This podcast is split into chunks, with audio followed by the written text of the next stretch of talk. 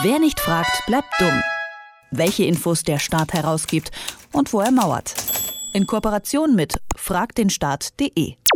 An Horst Seehofers Masterplan Migration wäre beinahe die Bundesregierung zerbrochen.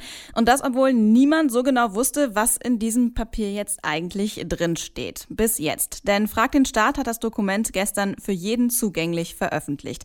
Aber wie kommt man eigentlich an so ein Papier? Und warum war es so schwer, dieses Dokument zu bekommen? Darüber spreche ich mit Arne Semsroth von Frag den Staat. Hallo Arne. Hallo.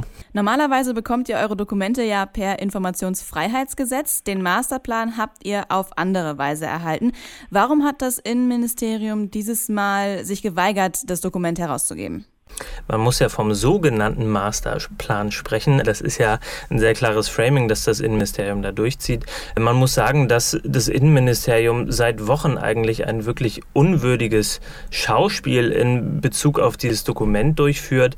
Seit Wochen wird diskutiert und wird wirklich intensiv diskutiert über die Inhalte dieses Dokuments und gleichzeitig hat es niemand gesehen.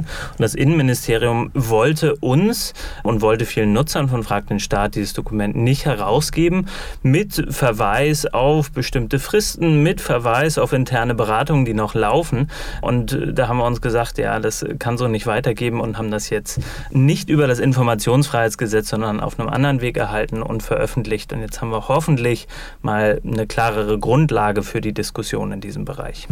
Wenn man sich das ganze Dokument dann anschaut, war die Geheimniskrämerei des Bundesinnenministeriums dem Inhalt dann auch wirklich angemessen?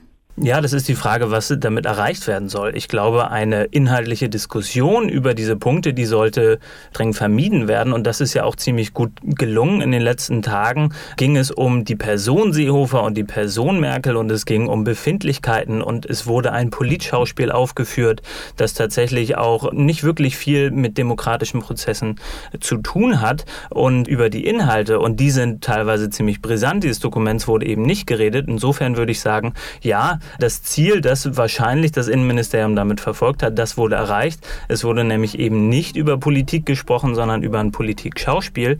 Und äh, wir hoffen, dass sich das jetzt aber endlich ändert, wenn wir diese Fakten vor uns sehen können. Eure Quelle kannst du wahrscheinlich nicht verraten, aber wie könnt ihr sicherstellen, dass es sich um das echte Dokument handelt? Wir sind wahrscheinlich eine der ersten, die das Dokument veröffentlicht haben, aber nicht die einzigen. Wir sind starke Fans des journalistischen Vorgehens nicht einfach nur aus Dokumenten zu zitieren, sondern sie auch zu veröffentlichen, damit alle sich unabhängig ein Bild davon machen können. Das sehen leider viele Redaktionen noch nicht so. Da wird dann gerne darauf verwiesen, dass ein Dokument vorliegt und dann äh, wird da ein bisschen Geheimniskrämerei auch von Journalistinnen betrieben. Das hat sich dann geändert, nachdem wir das veröffentlicht haben, weil es viele andere Redaktionen jetzt auch veröffentlicht haben.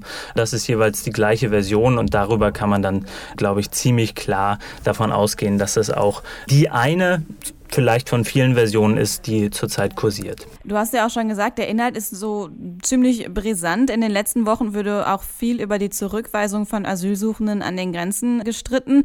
Das ist auch ein Punkt, der im Masterplan aufgelistet wird. Wie brisant ist es, was zu dem Punkt jetzt wirklich da in eurem Dokument drin steht? Ja, das Innenministerium will teilweise noch weitergehen. Da wird dann zum Beispiel auch über die Rückführungsrichtlinie debattiert. Einer der Vorschläge oder einer der, der, der Pläne, die da das Innenministerium verfolgt, ist auch, dass in Zukunft Flüchtlinge gemeinsam mit Straftätern in Gefängnissen untergebracht werden. Das wäre jetzt zurzeit ganz klar europarechtswidrig, aber offensichtlich strebt das Innenministerium da eine weitere Veränderung an. Und deswegen gehe ich auch davon aus, dass es jetzt erstmal weitergeht. Jetzt gibt gibt es erstmal eine Einigung der Union, vielleicht auch bald mit der SPD.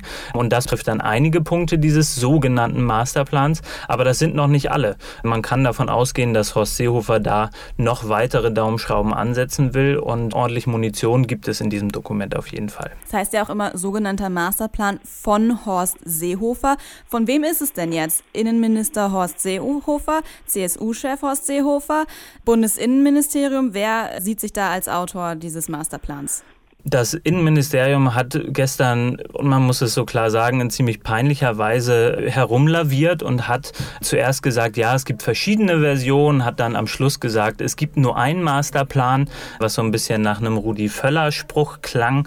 Wir wissen inzwischen, dass es tatsächlich anscheinend nur diese eine Version gibt und die wurde maßgeblich von Beamtinnen und Beamten des Innenministeriums geschrieben. Am Schluss hat dann Horst Seehofer das als CSU-Dokument verkauft. Ich glaube, das wird noch einige Prüfungen nach sich ziehen, ob da letztlich dann äh, Steuermittel rechtswidrig, weil das dann letztlich Parteienfinanzierung ist, für die CSU verwendet wurden. Und da wird noch einiges zu diskutieren sein, denn es ist ganz klar, da wird vermischt, dass der Seehofer zum einen Parteivorsitzender ist und zum anderen Bundesinnenminister. Und das sind eigentlich Ämter, die ganz klar voneinander getrennt werden müssten.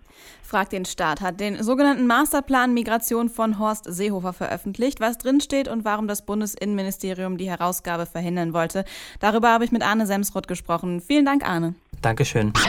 Wer nicht fragt, bleibt dumm. Die Serie auf Detektor FM. Den Staat selbst was fragen? Ganz einfach. Auf fragdenstaat.de.